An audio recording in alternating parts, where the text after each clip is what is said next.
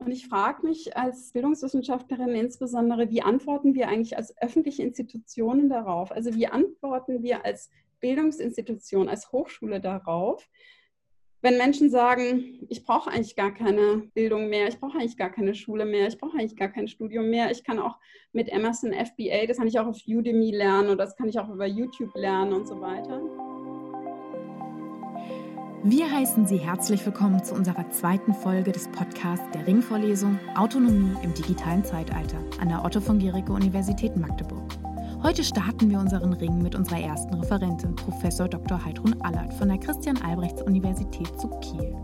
Als Professorin der Pädagogik hat sie ihre Schwerpunkte in der Medienpädagogik sowie in der Bildungsinformatik. In ihrer Forschung befasst sie sich mit der Untersuchung von Wissenspraktiken, Design als Untersuchung, Kreativität als soziale Praktik, außerdem mit der materialen Qualität epistemischer Artefakte sowie mit der Digitalisierung und der Algorithmisierung in der Bildung und in Bildungsinstitutionen unter praxistheoretischer Perspektive. Für uns hat sie den Themenkomplex mit einem beispielsreichen Vortrag zum Thema Regeln und Kultur greifbar gemacht. Darum soll es auch heute gehen, denn folgend wird ihre gesellschaftliche Perspektive zum Verhältnis von Regeln und Kultur zu hören sein. Ein Schwerpunkt Ihres Vortrags ist die grundlegende Bedeutung und gleichzeitig aber auch die Veränderung des Optimierungsgedanken, nicht nur aus der technisch-unternehmerischen Perspektive, sondern vor allem für das eigene Selbst. Viel Spaß beim Gewinnen von neuen Perspektiven und vor allem dem Gefühl, sich selbst nicht immer verbessern zu müssen. Bis dahin, bleibt dabei, bleibt daheim, bleibt gesund. Ja, herzlich willkommen. Ich habe den Titel Regeln und Kultur, werde den aber ein bisschen frei auslegen und mich der Frage widmen, worum geht es bei Digitalisierung als gesellschaftlichem Prozess? Das heißt, es geht mir jetzt nicht darum, was ist das technisch gesehen, sondern was liegt da eigentlich dahinter? Und ich glaube, dass man da zwei Dinge betrachten muss. Und zwar einerseits ist Digitalisierung die Tatsache, dass wir etwas datafizieren, dass wir es formalisieren müssen, bis hin zur künstlichen Intelligenz und anderen Softwaresystemen müssen wir irgendwas Technisches tun. Aber wenn es um Digitalisierung geht, dann geht es auch sehr stark um Vernetzung und letztendlich auch die Entwicklung des Netzes, also des Internets. Und es hört sich jetzt vielleicht trocken an, aber die Entwicklung des Internets ist eine sehr politische und sehr soziale Frage.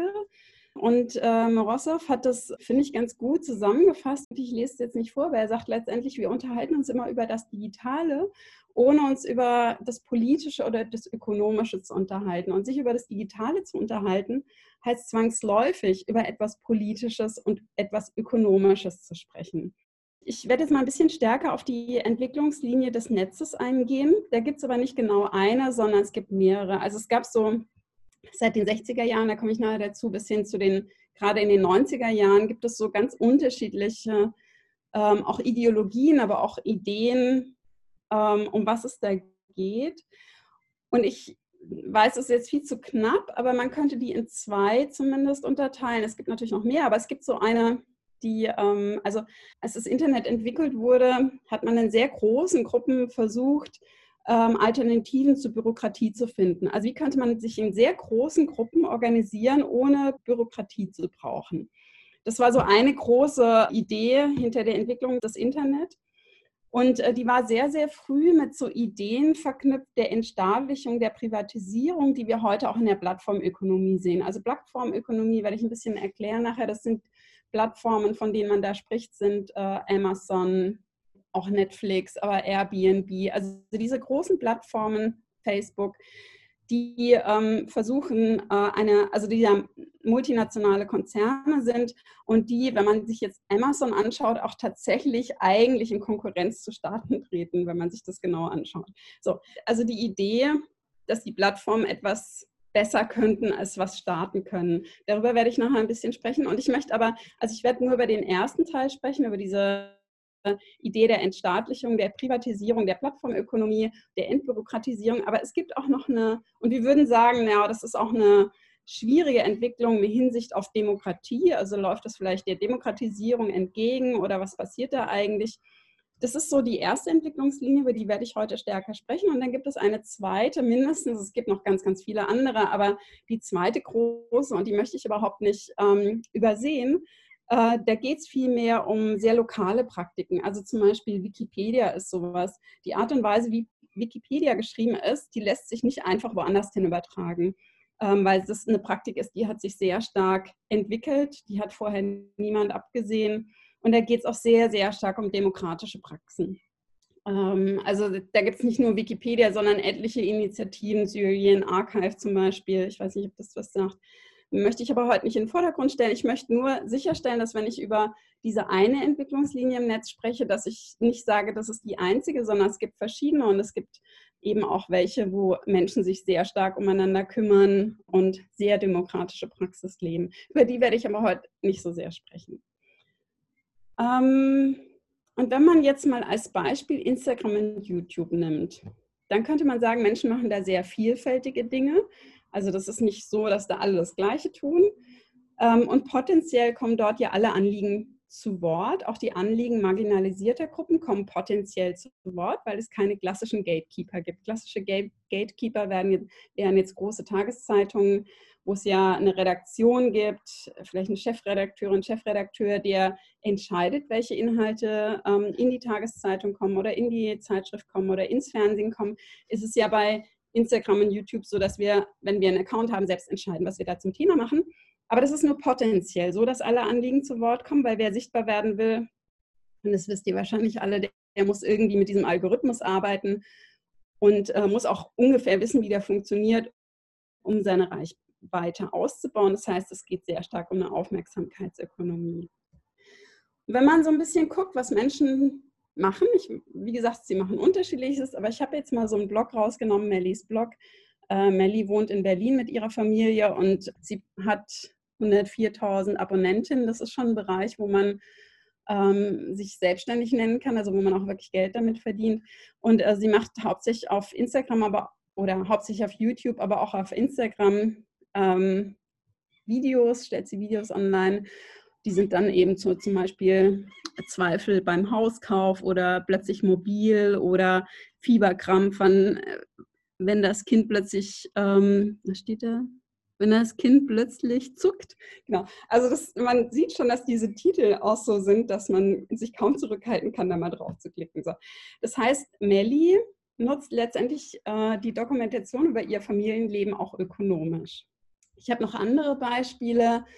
Das ist Valentina und rechts sieht man die Mutter von dem kleinen Mädchen mit dem kleinen Mädchen und die zwei sind im Moment in Indien unterwegs. Ähm, und ähm, die Mutter von Valentina, die man eben rechts sieht, die verdient ihr Geld mit Coaching, nämlich Coaching zu reisen mit Kind in Südostasien. Und da waren sie noch in Vietnam. Jetzt sind sie gerade in Indien und natürlich, wenn sie ein Coaching macht, ähm, zum Reisen mit Kind in Südostasien, dann braucht sie auch, oder eigentlich ist ihr Account natürlich auch ein Aushängeschild für ihr Business. Das heißt, sie macht deutlich, sie reist mit ihrem Kind alleinerziehend und macht dazu ein Coaching. Jetzt könnte man sich fragen, wieso machen Menschen das? Ich weiß nicht, ob wir wirklich Zeit haben zu fragen, aber wenn ich meine Studierenden frage, wieso machen Menschen das, Wieso zeigen Menschen ihr Familienleben, ihre eigenen Räume? Wieso zeigen Menschen ihre Kinder? Ähm, und das ist wirklich täglich. Ähm, also wenn man so eine Reichweite braucht, dann muss man wirklich auch wissen, wie der Algorithmus arbeitet und man muss den auch ein Stück weit bedienen, was wo auch dazu gehört, dass man eine Strategie hat und täglich sichtbar wird. Wieso machen Menschen das? In der Regel sagen meine Studierenden dann, das ist Narzissmus, das ist Selbstdarstellung und haben solche ähm, Antworten.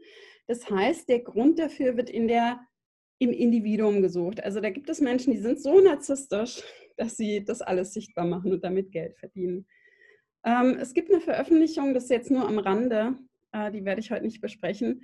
Äh, die heißt Thank You for Watching. Da geht es um YouTube und die Veröffentlichung kommt zu dem Schluss, dass Narzissmus bei der Sache bei weitem überschätzt wird. Das ist ein ganz spannendes Buch, kann man durchaus mal empfehlen.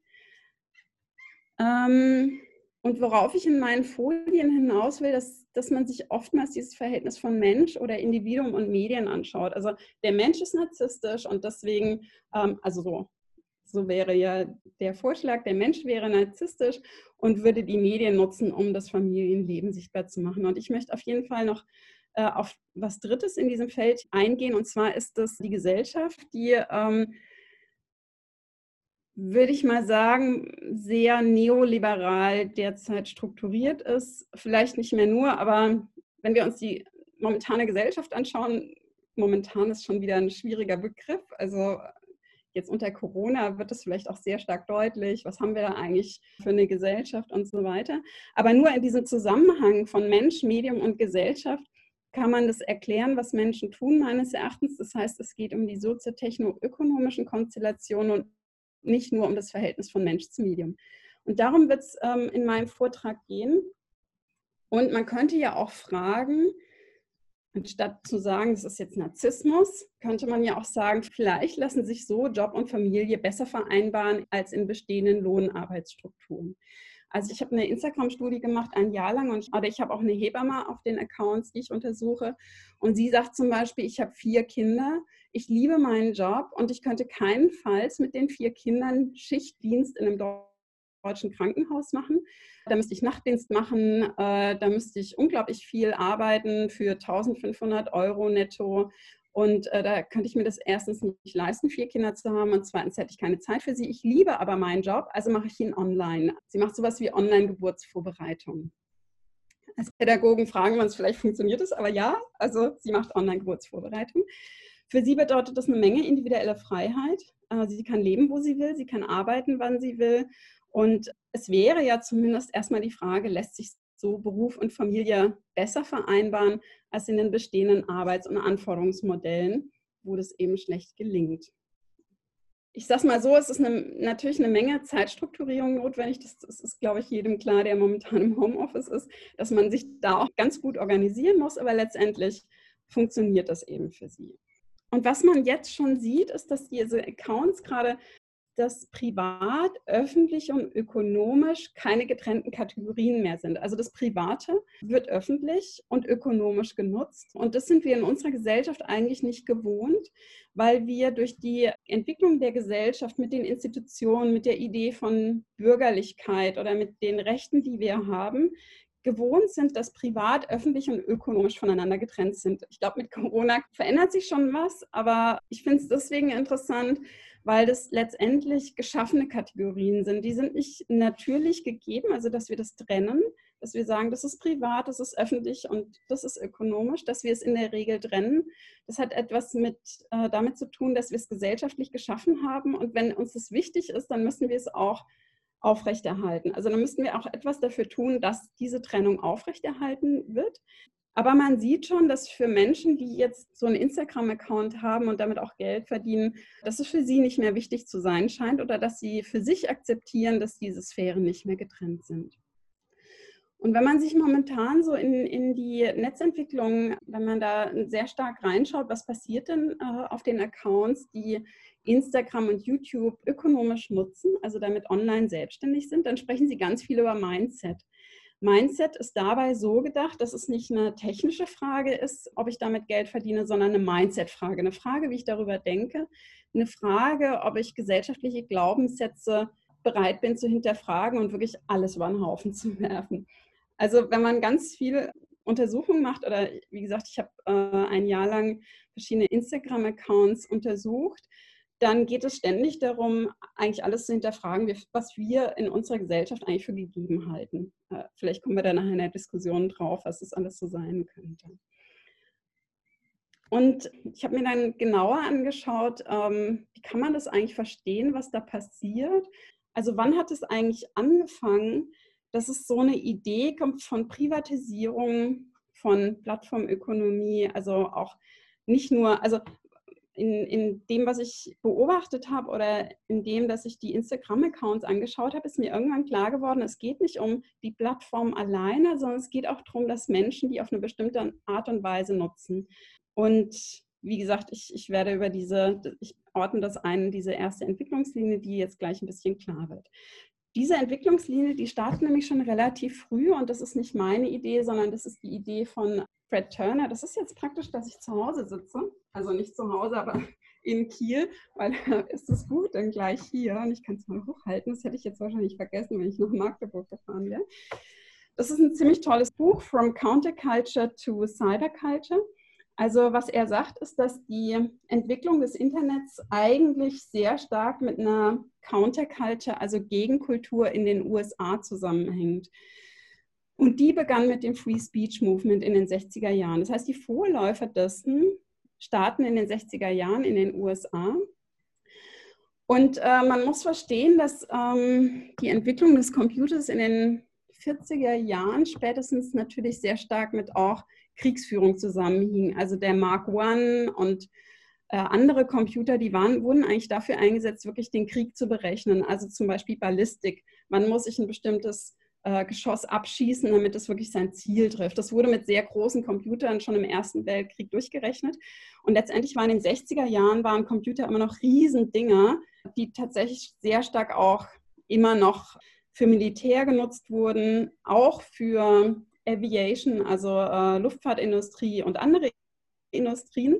Aber sie waren eben riesige Computer und äh, die, die Gegenkultur in den USA, also das Free Speech Movement, freie Meinungsäußerung, das waren Menschen, die gesagt haben, dass diese äh, Computertechnologien der Dehumanisierung sind, dass es sehr zentralistische Bürokratien sind. Das heißt, Krieg und Computer und äh, Bürokratie und äh, Dehumanisierung, das, das war alles so ein Konglomerat in, in der Sichtweise der Gegenkultur. Und ähm, es war sozusagen Technokratie, kalte Kriegstechnokratie. Und der amerikanische Countercultural Dream, also die Idee der Gegenbewegung des, des alternativen Hippietums war, dass man Individuen empowert, also Individuen stärkt, kleine kollaborative Communities aufzubauen, die auch sehr früh schon sehr viel Spiritualität enthielten. Also das waren so Leute wie, man muss auch wirklich, also unter anderem Steve Jobs und andere, die sich als Hippies verstanden haben, die sind in, in San Francisco in so einen alten South Market, in so ein altes Gebäude gezogen, äh, haben da gemeinsam gewohnt. Ich, ich weiß nicht, wie viele Leute das waren, ungefähr vielleicht 100 oder so, haben zusammen in so einem alten Gebäude gewohnt äh, oder sind aus Land gezogen, haben sich als kleine Kommunen verstanden, die sehr Spiritualität liebend und so unterwegs waren und gesagt haben, es muss irgendeine Gegenkultur geben ähm, zu dieser kalten Kriegstechnokratie oder erstmal die Abgrenzung gegen Bürokratie. Und diese ähm, kleinen Hippie-Communities, die haben relativ früh auch schon Technologien verwendet für sich.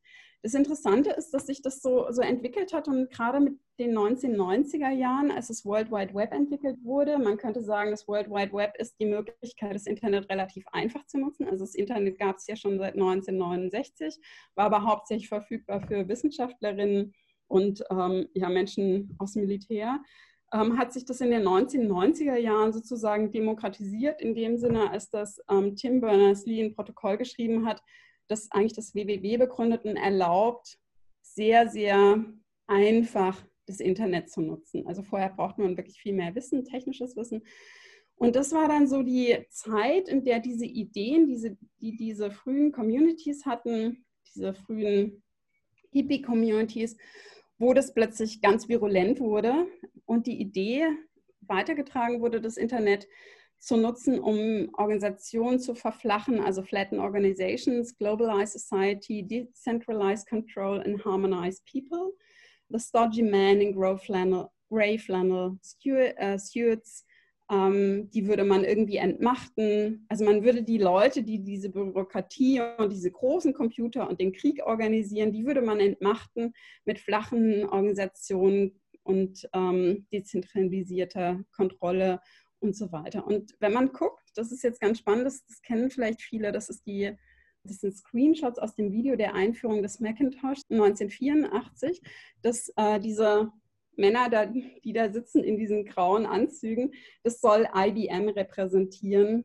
Ähm, IBM, einer der großen Hersteller von sehr großen Computern.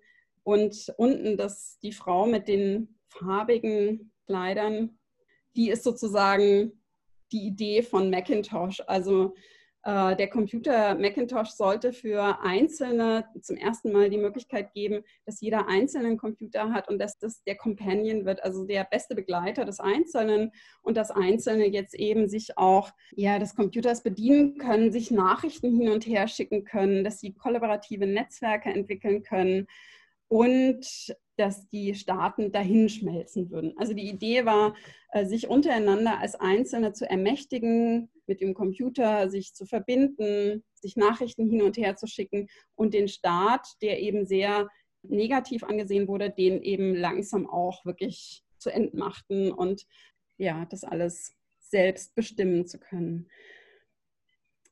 Das heißt, die Idee war, wie gesagt, sich Nachrichten schicken zu können, auf alle Informationen aller Bibliotheken dieser Welt frei zugreifen zu können und die eigenen Gedanken im World Wide Web publizieren zu können. Das ist sozusagen die, die Ermächtigung des Individuums. Man träumte im Cyberspace von so einer idealen ja, Gesellschaft, die sehr dezentralisiert ist, die sehr egalitär ist, wo man sich frei ausprobieren kann. Also es war nicht negativ gesehen, in Cyberspace zu gehen, sondern eher, dass wenn ich eine Frau bin, dann kann ich da meine männliche, einen männlichen Avatar haben und mal gucken, wie sich das anfühlt, Mann zu sein und so. Und ich könnte ganz frei sein von meinem eigentlichen äh, Fleisch sozusagen. Gleichzeitig hat Susanna Suboff, die wird derzeit auch wieder sehr viel zitiert, hat gesagt, naja, aber es könnte ja genau das Gegenteil passieren. Es könnte ja auch passieren, dass es ganz ganz schlimm wird und dass in den Büros ähm, alle völlig überwachbar werden, was sie da tun. Das heißt, das, äh, das Unternehmen könnte alle ihre Arbeitnehmerinnen und Arbeitnehmer ständig über den Computer überwachen, gucken, ob sie auch wirklich am Arbeiten sind. Und es könnte ja auch sein, dass die Wohnzimmer in digitale Shopping Malls, also dass die Kinder sozusagen in ihren Kinderzimmer plötzlich auf Werbung treffen. Und sie sagte, das ist eine Dystopie, das andere war eine Utopie. Und jetzt hat Stuart Brand, war einer der Protagonisten, die gesagt haben, naja, jetzt müssen wir daran arbeiten, dass eher die Utopie Realität wird und nicht die Dystopie. Also, dass wir eher diese freie, individualistische Empowerment haben und nicht diese dystopische Fantasie von völliger Überwachung.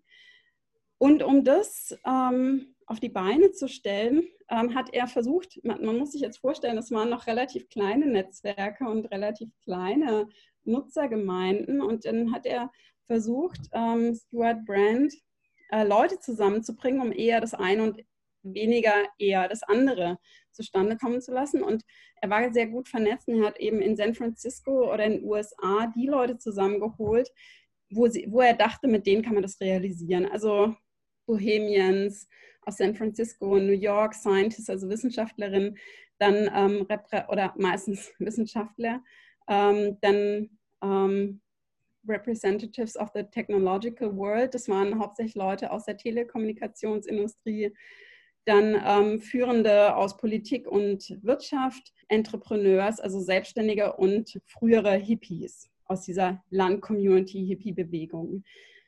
Und jetzt wird es spannend, was dabei entstanden ist, weil es nicht zufällig irgendwelche Leute waren, sondern das waren ganz bestimmte Leute, die auf eine ganz bestimmte Art gedacht haben, ist in diesen Zusammenhängen eben das entstanden, was wir heute vielleicht Neoliberalitäten nennen würden oder damals New Economy genannt wurde. Das heißt, Ideen wirklich der Deregulierung von Technologie. Also das Internet sollte völlig dereguliert sein, also staatlich völlig dereguliert sein. Es sollte neue Geschäftsmöglichkeiten eröffnen und ähm, es wurde auch wirklich der Rückzug des Staates gefordert. Das ist ungefähr so, wie Trump momentan denkt. Ne? Der Staat zieht sich lieber raus und der Markt soll das alles richten.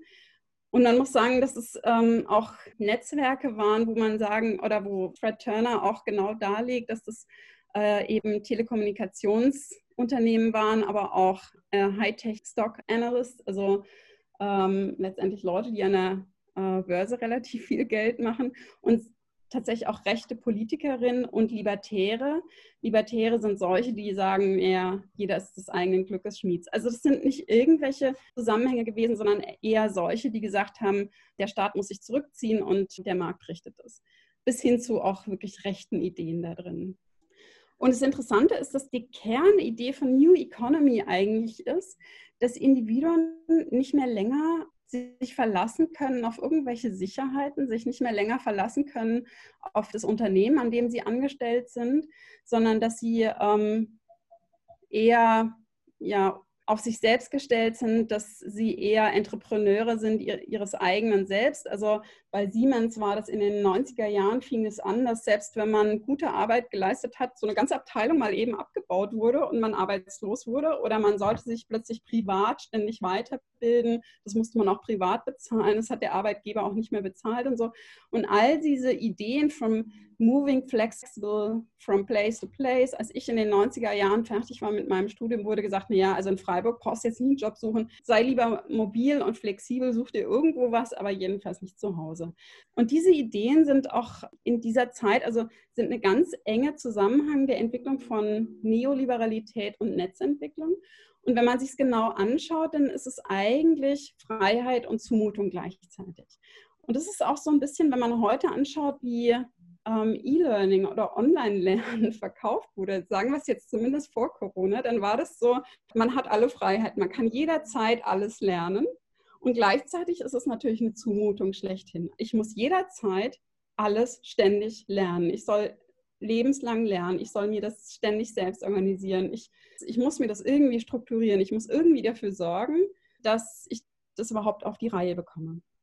Und in Deutschland in den 90er Jahren, da habe ich gerade angefangen, Ende der 90er Jahre beim Deutschen Gewerkschaftsbund zu arbeiten. Und wir waren eigentlich ständig damit konfrontiert, dass die Unternehmen gesagt haben, ist ganz toll, Telearbeit.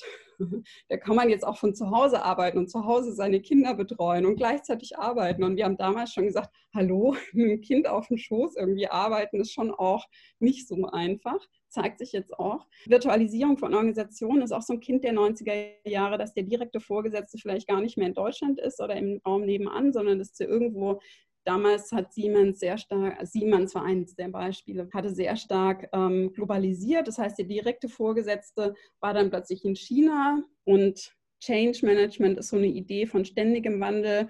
Man soll jede Veränderung willkommen heißen und begrüßen. Privatisierung von staatlichen Aufgaben und Arbeit und Bildung werden in dem Moment tatsächlich auch wirtschaftspolitische Themen und wandern tatsächlich auch ins Wirtschaftsministerium. Und wenn man sich heute, ich mache jetzt meinen Sprung aus den 90er Jahren direkt in die Untersuchung, die ich im letzten Jahr gemacht habe. Da habe ich digitale Nomaden oder Menschen, die sich digitale Nomaden nennen, untersucht.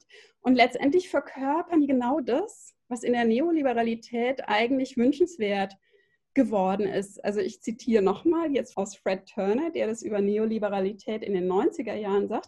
Und wenn man sich das anschaut, dann passt das genau. Also individuals could no longer count on the support of their employees. They would instead have to become entrepreneurs, moving flexibly from place to place, sliding in and out of collaborative teams, building their knowledge bases and skills, set in a process of constant self-education. Das heißt, man hat von Arbeitnehmerinnen und Arbeitnehmern erwartet, dass sie flexibel sind, eigenverantwortlich sind, dass sie sich auf nichts mehr verlassen, dass sie unsicher sind und jetzt gibt es plötzlich äh, Menschen, die sagen, okay, mache ich, kein Problem, aber ich verlasse mich eben auf gar nichts mehr. Ich verlasse mich nicht mehr auf staatliche Absicherung, ich verlasse mich nicht mehr auf Arbeitgeber, ich verlasse mich auf gar nichts, ich mache mich selbstständig und ortsunabhängig. Zwei, die ihr hier seht, ähm, sind sehr prominent unter den digitalen Nomaden.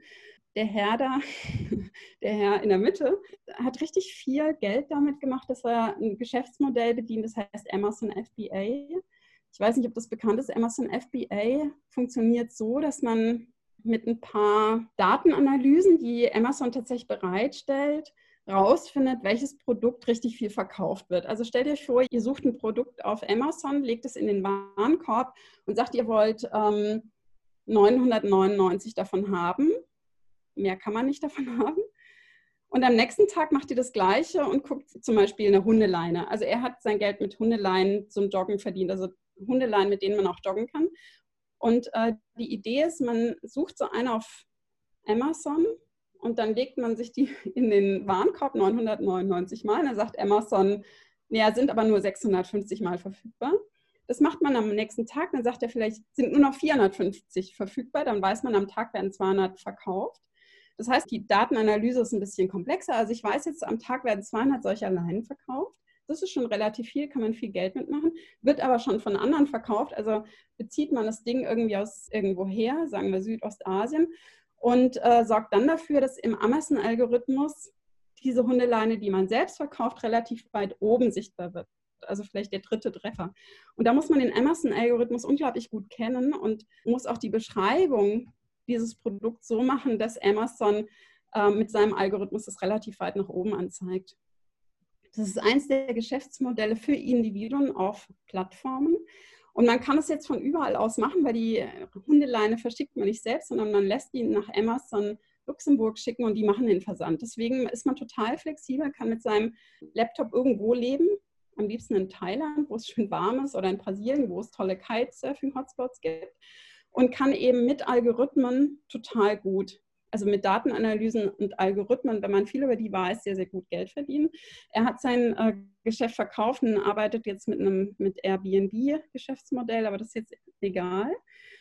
Ähm, ich habe mal ein paar aufgeführt. Also es gibt verschiedene Geschäftsmodelle, die da genutzt werden. Und was man letztendlich nutzt, ist Geoarbitrage. Geoarbitrage heißt, dass man in einem Land lebt, in dem die Lebenshaltungskosten gering sind und auf einem Markt Geld verdient, wo die Währung stark ist, also in Deutschland beispielsweise. Was dahinter steckt, ist, dass man das eigene selbst zur Unternehmung macht und diese Unternehmung kontinuierlich optimiert. Das heißt, ich selbst bin letztendlich meine eigene Unternehmung und investiere ständig in mich selbst, in Persönlichkeitsentwicklung und so weiter. Zur besten Version seiner selbst zu werden, ist so ein Begriff, der da ständig fällt, weil man eigentlich nicht mehr sein Unternehmen ständig optimiert, sondern sich selbst ständig optimiert. Und ich finde das als Pädagogin relativ interessant, weil da klassisch pädagogische Begriffe fallen. Ich weiß nicht, ob ihr das Bild rechts seht. Heutzutage darf man sich nicht einfach mehr nur duschen, sondern beim Duschen macht man Yoga und rasiert die Beine. Ich weiß nicht, ob ihr es seht. Vielleicht seht ihr es ja. Also man muss sich sozusagen ständig maximal optimieren und nicht das Unternehmen, sondern wirklich sich selbst. Und da fallen klassische pädagogische Begriffe wie Freiheit, Eigenverantwortung, Selbstbestimmung, Wachstum, Transformation, kontinuierlicher Wandel, kontinuierlicher Wandel finde ich so interessant. Das war früher eine Idee für Unternehmen. Ja, Unternehmen sollten kontinuierlich im Wandel sein. Jetzt sah man das selbst. Also man selbst ist plötzlich unter ständigem Wachstum, in ständiger Transformation, kontinuierlicher Wandel. Also das muss man alles für sich selbst akzeptieren. Persönlichkeitsentwicklung, ständig raus aus der Komfortzone. Das sind eigentlich sehr ökonomische Ideen zum eigenen Selbst. Investiere in dich selbst, so erzielst du die höchste Rendite. Die transformierende Aufwärtsspirale tritt in Kraft. Weiterentwicklung passiert in direkten Klientenkontakt. Also das ist eine ganz enge Verbindung von sowas wie persönlichem Wachstum, Persönlichkeitsentwicklung und Ökonomie.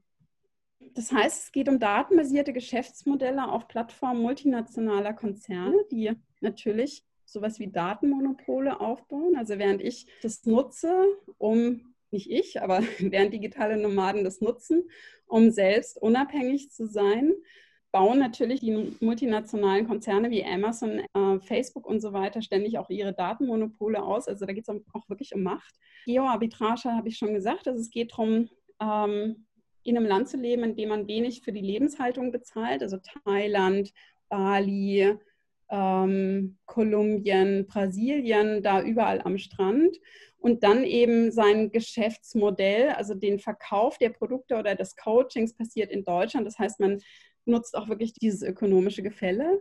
Und es sind auch sehr viele Familien, die das machen und die auch Freilernen propagieren und sich zunehmend aus gesellschaftlichen Zusammenhängen herausziehen. Es geht dann um sowas wie das authentische Selbst, das wahre Selbst, sich von gesellschaftlichen Glaubenssätzen und Erwartungen befreien. Das sind so Zitate. Die Wahrheit wird im Innern der Person verortet und das eigene Selbst zu entwickeln ist das Credo, anstatt sich in vielfältigen Rollen in der Gesellschaft zu finden. Und ständig wird eigentlich wirklich der Staat abgelehnt, Schule abgelehnt, Hochschule abgelehnt und Gesellschaft abgelehnt. Also das ist sozusagen immer so das, woran sie sich abarbeiten ja, sich, sich aus der Gesellschaft herauszuziehen und den Staat auch wirklich abzulehnen. Insgesamt ist es so eine Machbarkeitslogik, die da spielt. Also jeder kann alles werden. Man muss nur sein richtiges Mindset finden. Äh, nicht die äußeren Umstände, sondern die innere Einstellung ist das, was zählt. Es wird als alternativ benannt und das ist ganz interessant, weil ganz viel von diesen Lebensmodellen eigentlich so wie in den 60er Jahren, wie das angefangen hat, also Spiritualität und Technologien sind sehr, sehr positiv besetzt. Ähm, ich habe gestern, habe ich, vorgestern habe ich was gehört, total interessant. Der Mensch ähm, entwickelt sich jetzt praktisch wie eine Technologie. Also 2027 soll so ein Sprung kommen, wo wir, wo wir alle sozusagen in eine neue, in eine neue Variante äh, springen, wie, wie so eine Technologie. Also der Mensch ist nicht mehr evolutionär, sondern der ist jetzt disruptiv. 2027 soll das passieren. Da springen wir alle in, eine neue, in ein neues Level und, und haben plötzlich neun Chakren statt sieben und so. Das ist total cool, so, so zwischen Technologieverliebtheit und Spiritualität sehr plattformaffin, also weil es auch die Geschäftsmodelle darstellt. Ähm, das Interessante finde ich, weswegen ich finde, dass es auch zu dem Thema Regeln passt, dass äh, digitale Nomaden eigentlich die Regeln von Staaten und von Plattformen total gut kennen. Die wissen genau, was darf man auf Amazon machen. Darf man ein Produkt umsonst rausgeben für, ein, ähm, für eine Produktbewertung, also fürs Schreiben einer Produktbewertung? Erlaubt es Amazon, ja oder nein? Und sie kennen Staaten total gut. Also um in Thailand zu leben, braucht man ein Touristenvisum. Ähm, und sie wissen genau, wo kriege ich welches Touristenvisum, äh, wie lange funktioniert es. In Brasilien kann man, wenn man 50.000 Euro investiert, sechs Monate bleiben und so. Das heißt, die kennen alle staatlichen oder sehr viele staatliche und Regeln und Regeln der Plattform, um sie dann für sich zu nutzen. Steuern werden auch meistens nicht in Deutschland bezahlt, sondern je nachdem, wo es gerade am besten ist. Mm, und letztendlich kulminiert das alles in der Idee, und das ist jetzt eine Idee, die multinationale Konzerne wie Amazon tatsächlich haben, ist, dass sie öffentliche Aufgaben besser erledigen können als Staaten. Wenn man sich Amazon genau anschaut, dann macht Amazon tatsächlich diesen Move zu sagen, oder Amazon und andere äh, Plattformen, den Move zu sagen, sie könnten öffentliche Aufgaben besser erledigen als Staaten. Und ich finde es so interessant, dass digitale Nomaden, gerade wenn sie auch so ein Lebensmodell wählen, um die Kinder aus der Schule zu nehmen, um der Schulpflicht zu entgehen, sowas wie Freilernen propagieren. Und dann fällt öfter mal der Satz, lieber keinen Schulabschluss oder heutzutage braucht man keinen Schulabschluss mehr, weil die großen Unternehmen machen es ja jetzt schon vor, die haben dann ein Assessment Center und ein Schulabschluss zählt gar nichts mehr, sondern man geht dann in diesen Assessment Center bei Google und bekommt dann einen Job. Das heißt, es sind Eltern, die tatsächlich Schulpflicht umgehen wollen. Also es ist sozusagen ihre Lösung dafür, wie das deutsche Schulsystem momentan aussieht ist, sich dem ganz zu entziehen und dann aber auf der anderen Seite, auf der anderen Seite wiederum einzukaufen, dass man eben so wie Google das organisiert mit Assessment Center durchaus für akzeptabel hält und dass sie sagen, Google und Amazon machen es im Moment vor und später wird sowieso die ganze Wirtschaft so aussehen, bis unsere Kinder erwachsen sind. Das heißt, Eigenverantwortung wird sehr, sehr groß geschrieben, Selbstbestimmung und Freiheit. Und ich würde von einem forcierten Individualismus sprechen, weil sie eigentlich sagen, dass Staaten völlig obsolet sind und wir das in Zukunft auch nicht mehr brauchen. Wir könnten es jetzt alles für etwas überzogen halten. Das Interessante finde ich aber, dass sie Deutschland, also viele digitale Nomaden Deutschland verlassen weil sie sagen, ähm, hier gibt es sowas wie Gentrifizierung. Ich kann mir meine Wohnung nicht mehr leisten oder ich kann sie mir noch leisten, aber meine Freunde können sich nicht mehr leisten und deswegen sind die schon weggezogen und mein Netzwerk ist weggebrochen. Oder dass Menschen sich nicht mehr abgesichert fühlen, dass sie sagen, wenn ich meinen Job verliere, dann weiß ich nicht, äh, wie ich über die Runden kommen soll. Oder dass sie der Schulpflicht entgehen wollen. Oder dass sie sich wünschen, dass beide Elternteile Zeit für die Kinder haben. Also Wunsch nach Familienzeit bei der Elternteile oder auch der Wunsch, dass es ganzjährig, ganzjährig warm ist und dass man die ganze Welt zur Verfügung hat, also dass man sich überall aufhalten kann. Das heißt, das Neoliberale, also eigentlich entfliehen Menschen dem Neoliberalen, sagen, zieh dann lieber nach Thailand, geh raus aus, aus dem neoliberalen Deutschland. Und auf der anderen Seite bauen sie es aber natürlich aus. Also sie entziehen sich dem ja nicht. Sie verdienen ja immer noch Geld auf dem deutschen Markt über solche Plattformen wie Amazon und so weiter. Ähm, und ich finde es auch ganz interessant, dass viele dieser Menschen eigentlich sich stetig optimieren. Das heißt, sie sind überhaupt nicht in so eine Situation gekommen, wo jetzt alles irgendwie weniger Arbeit ist oder weniger Stress, sondern sie sind eigentlich stetig in so einer Optimierung drin. Also Online-Unternehmerin sein und beste Mutter. Also man möchte jetzt ein Top-Online-Business haben und gleichzeitig maximal viel Zeit für die eigenen Kinder. Also man macht es, um einerseits Geld zu verdienen und andererseits aber auch noch Zeit für die Kinder zu haben. Und auf allen Ebenen möchte man eigentlich die beste Version seiner selbst sein.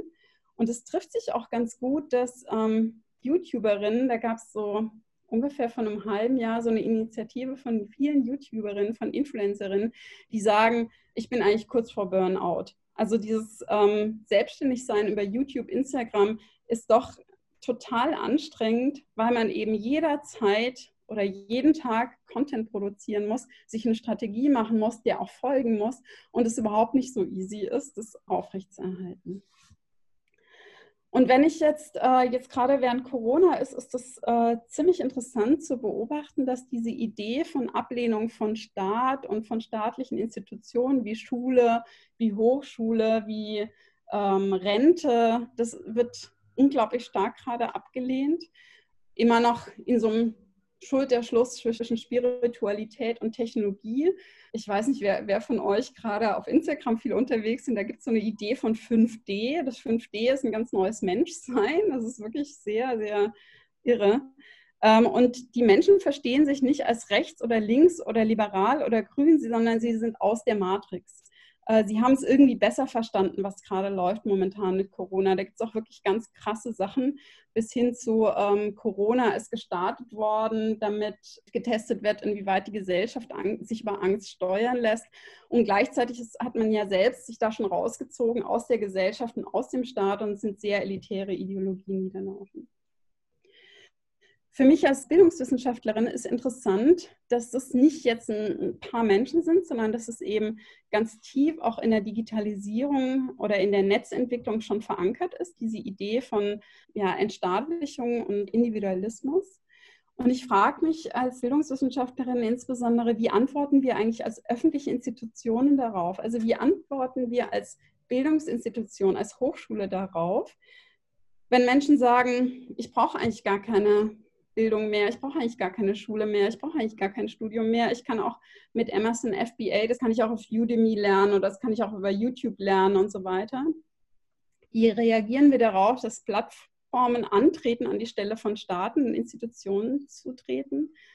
Ähm, wenn multinationale Konzerne behaupten, öffentliche Aufgaben besser bewerkstelligen zu können als der Staat?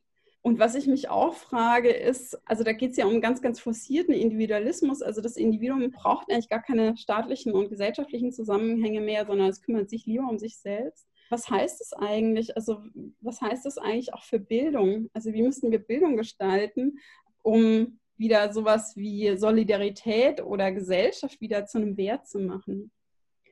Das vielleicht noch zum Abschluss. Ich habe wahrscheinlich eh schon viel zu lange gebraucht. Das ist so ein ganz frühes Setup von so einer Hippie-Kommune, die einen der ersten großen Rechner verwendet hat, um soziale Arbeit zu leisten. Aber das, das äh, lasse ich, das führe ich jetzt nicht mehr aus, weil ich glaube, ich habe schon relativ viel Zeit gebraucht. Und ich hoffe, dass ein bisschen was angekommen ist von dem, was ich sagen wollte. Wie gesagt, ich will nicht sagen, dass generell Digitalisierung so ein Frame hat. Es gibt auch ganz andere Initiativen. Ich hatte das ganz kurz hier, da könnten wir noch drüber sprechen. Es gibt auch ganz andere Ideen von Digitalisierung und von Netzentwicklung, die nicht so gelagert sind, die anders gelagert sind. Aber das wollte ich heute gar nicht so stark besprechen, sondern ähm, eigentlich mit diesen Fragen würde ich am liebsten aufhören. Gut, danke. Das war Heidrun Allert mit ihrem Beitrag zum Verhältnis von Regeln und Kultur.